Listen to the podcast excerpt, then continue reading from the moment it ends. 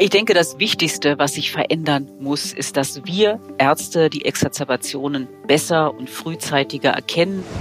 In jedem Fall müsste eine wirklich gute COPD-Exazerbationsdefinition nicht nur praktikabel sein, sondern sie müsste auch evidenzbasiert sein. Herzlich willkommen zum Ärztetag Extra, einem Podcast der Ärztezeitung. Heute mit freundlicher Unterstützung von Berlin Chemie und in Zusammenarbeit mit dem Expertenboard COPD-Verschlechterung nicht warten, handeln, einer Initiative der Berlin Chemie AG. Exazerbationen einer chronisch obstruktiven Lungenerkrankung COPD werden oft zu spät erkannt, denn hinter den Symptomen können auch andere Erkrankungen stecken. Manche Lungenspezialisten sprechen sich für ein neues Exazerbationskonzept aus. Wir wollen heute Hintergründe und Praktisches rund um die Exazerbationsproblematik bei COPD besprechen.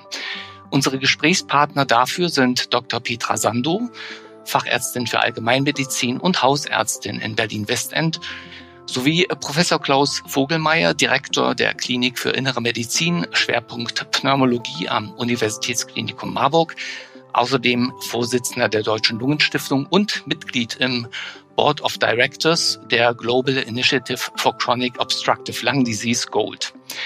Beide sind sie Mitglieder im Expertenboard COPD-Verschlechterung nicht warten, handeln. Herzlich willkommen, Frau Dr. Sando und Herr Professor Vogelmeier. Dankeschön. Danke. Frau Dr. Sando, als Hausärztin sind Sie oft die erste Anlaufstelle für Ihre Patientinnen und Patienten. Mit welchen Symptomen erscheinen die Patientinnen und Patienten in Ihrer Praxis und wie kitzeln Sie die geeigneten Informationen aus den Patienten heraus?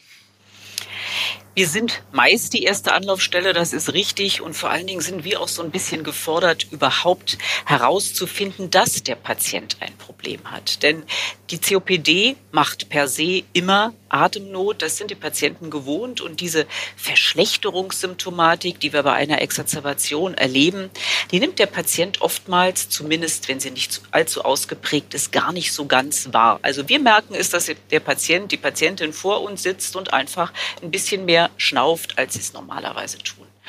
Oftmals kommen die Patienten auch und sagen, irgendwas ist im Moment anders. Ich habe mich vielleicht erkältet oder ich habe mich vielleicht auch mal ein bisschen mehr belastet. Also so Atemnot ist das große Hauptsymptom.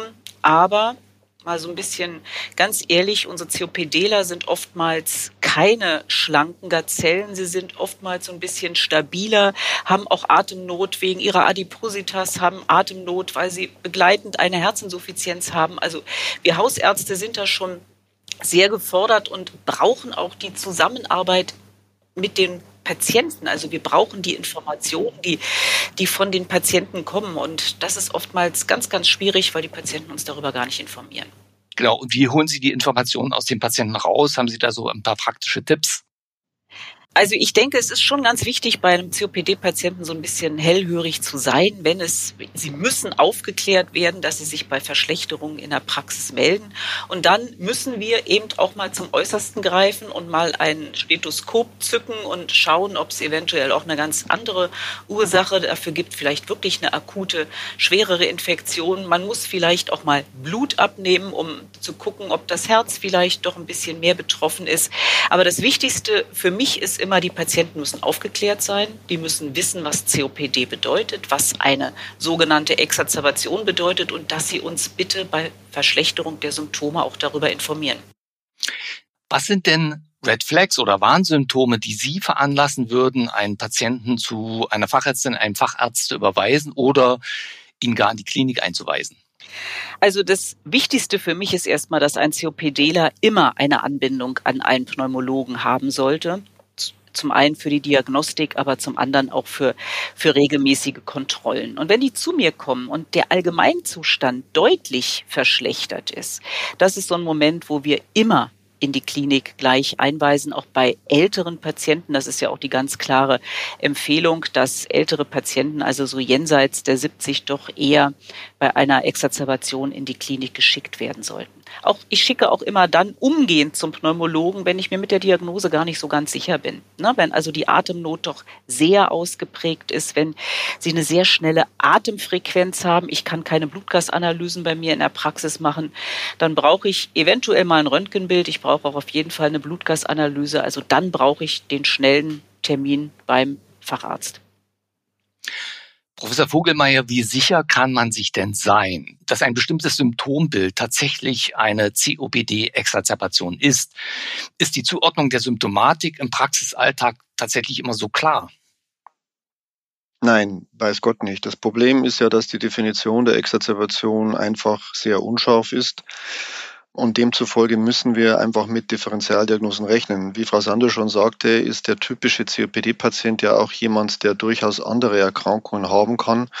Wir sprechen da gerne von Komorbiditäten der COPD, aber eigentlich müsste man sagen, das sind einfach multimorbide Patienten höheren Lebensalters, die auch Polypharmazie betreiben müssen und vor dem Hintergrund kommen natürlich eine Reihe von relevanten Differentialdiagnosen in Frage, die man auch immer im Blick haben sollte, wenn sich ein Patient mit einer Verschlechterung vorstellt, weil einfach die Symptomatik, mit der wir es zu tun haben, so extrem unspezifisch ist. Wie Frau Sander schon sagte, das dominante Symptom ist Atemnot und das ist nun mal leider nicht spezifisch für irgendeine Erkrankung, die hier differentialdiagnostisch in Betracht kommen. Und welche Differentialdiagnosen wären das, die man nicht aus dem Blick verlieren darf?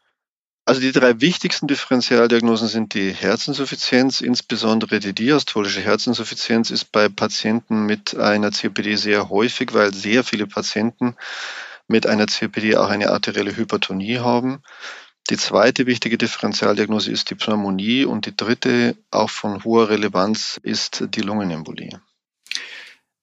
Sie sagten also, die Definition der Exacerbation ist unscharf. Die Beschreibung beruht vor allen Dingen auf subjektiven Wahrnehmung von Symptomen. Damit stellt sich natürlich die Frage, ob ein Mehr an objektiven Parametern helfen könnte. Nun gibt es die Definition der COPD-Exacerbation, wir haben es gerade gehört, gibt das nicht her. Frau Dr. Sando, woran krankt denn die Definition von Exacerbationen Ihrer Meinung nach? Also die Definition einer Exacerbation heißt einfach eine akute Verschlechterung der COPD.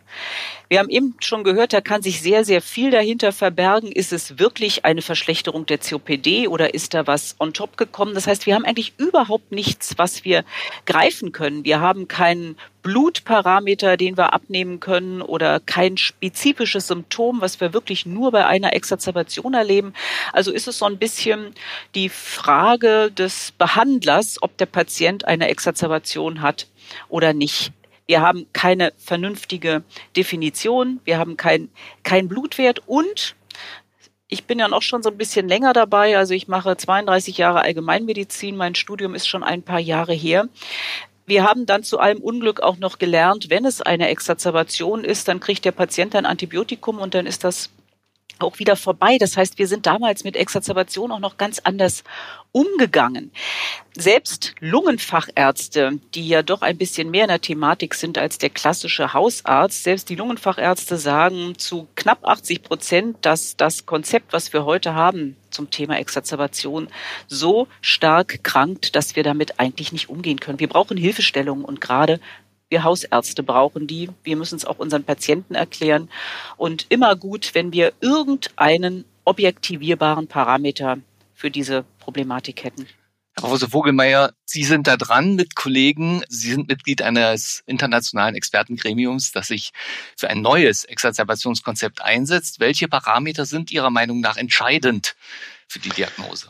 Also wir, wir haben ja zuerst schon aufgeführt, dass es Differentialdiagnosen gibt, die von Relevanz sind. Das heißt, wir brauchen ein Konzept, das auch Differentialdiagnosen berücksichtigt und auch sagt, dass diese Differentialdiagnosen auch entsprechend abgeklärt gehören. Das hört sich einfach an, ist aber im Alltag natürlich gar nicht so leicht zu machen.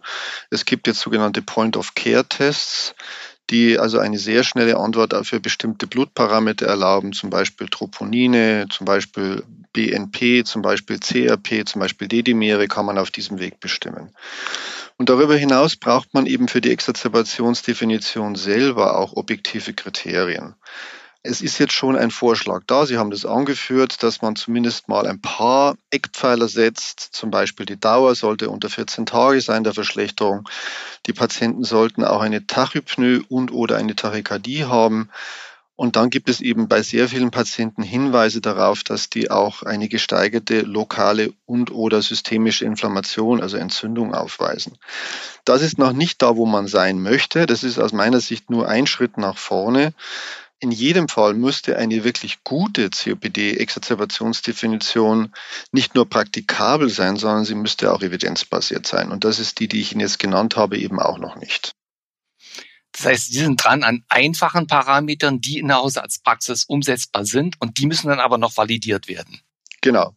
Und dann muss man, muss man sich natürlich auch noch mit der ganz entscheidenden Frage der Schweregradeinteilung auseinandersetzen. Das ist ja etwas, was in der jetzigen Konstellation auch sehr ungut sich darstellt weil wir jetzt ja praktisch den Schweregrad nur daran anhand dessen beurteilen, was die Patienten und oder die behandelnden Ärzte dann tun. Also den Patienten zum Beispiel, wie Frau Sander sagte, mit Antibiotika und oder systemischem Cortison behandeln und oder die Patienten sogar ins Krankenhaus einweisen. Aber das ist natürlich alles extrem indirekt und das ist auch nicht objektiv. Und wir plädieren dafür, dass man versuchen sollte, die Atemnot zu messen. Da gibt es sogenannte visuelle Analogskalen, dass man die Atemfrequenz misst, dass man die Herzfrequenz sich anschaut, dass man die Sauerstoffsättigung quantifiziert, dass man das CRP misst, um eine Idee über Inflammation zu bekommen und es Patienten richtig schlecht geht, auch eine richtige Blutgasanalyse macht. Also soll heißen, wir plädieren dafür, dass wir wegkommen von dieser sehr indirekten Einschätzung zu einer objektiven, auf Daten beruhenden Einschätzung der Situation. Um das vielleicht zusammenzufassen, Frau Dr. Sando, was muss sich Ihrer Meinung nach künftig in der Diagnostik und der Therapie von Exacerbationen verändern? Ich denke, das Wichtigste, was sich verändern muss, ist, dass wir Ärzte die Exazerbationen besser und frühzeitiger erkennen. Dazu gehört auch, dass die Patienten darüber informiert sind und uns überhaupt über eine Veränderung in ihrer Problematik berichten. Wichtig ist auch, dass wir besser abgrenzen können zu differentialdiagnostischen Problemen. Das heißt, Point-of-Care-Test hilft da sehr. Das wird in der Praxis immer noch kaum bezahlt. Also da brauchen wir auch noch so ein bisschen Hilfe, um wirklich schnell in der Praxis differenzieren zu können. Und wenn wir ein vermehrtes Wissen über Exacerbationen in die Breite der hausärztlichen Kollegen bringen, können wir, denke ich, auch erreichen, dass die Therapie einer Exacerbation besser wird und dass wir die Patienten auch präventiv in Zukunft besser vor Exacerbationen schützen können. Und Professor Vogelmeier, welche Schritte laufen derzeit oder sind noch zu gehen, um dahin zu kommen?